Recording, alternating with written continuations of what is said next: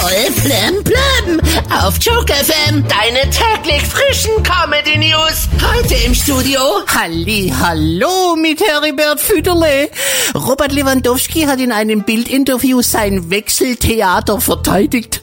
Der Mann kann wirklich auf jeder Position spielen. Stürmer, Verteidiger. Heute ist auch internationaler Nelson Mandela Tag. Ja, weil Nelson Mandela 67 Jahre lang für Freiheit und Gerechtigkeit gekämpft hat, soll man heute 67 Minuten lang etwas Gutes tun.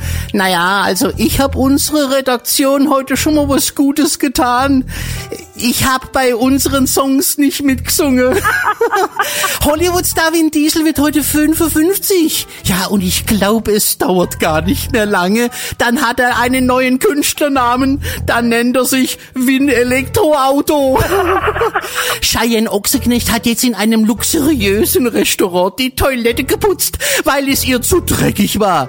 Ach, sie hat sich darüber aufgeregt, dass überall Papierhandtücher herumgelegen haben. Ah, als ich gelesen hab, Cheyenne Ochseknecht putzt Restaurantklo, dachte ich zuerst.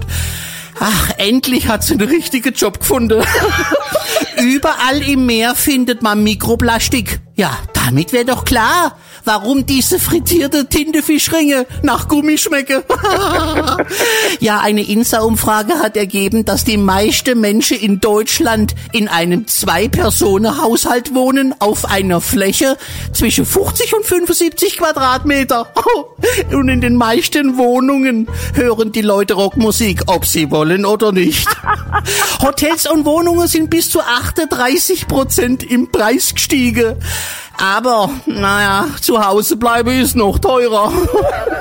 Die Britney Spears hat ihren Fans auf Instagram wieder mal eine große Freude gemacht. Sie hat eine recht eigenwillige Version von Baby One More Time gesungen, während sie gerade dabei war, die Wäsche zu machen. Britney Spears Stimme klang dabei ziemlich hart und dunkel.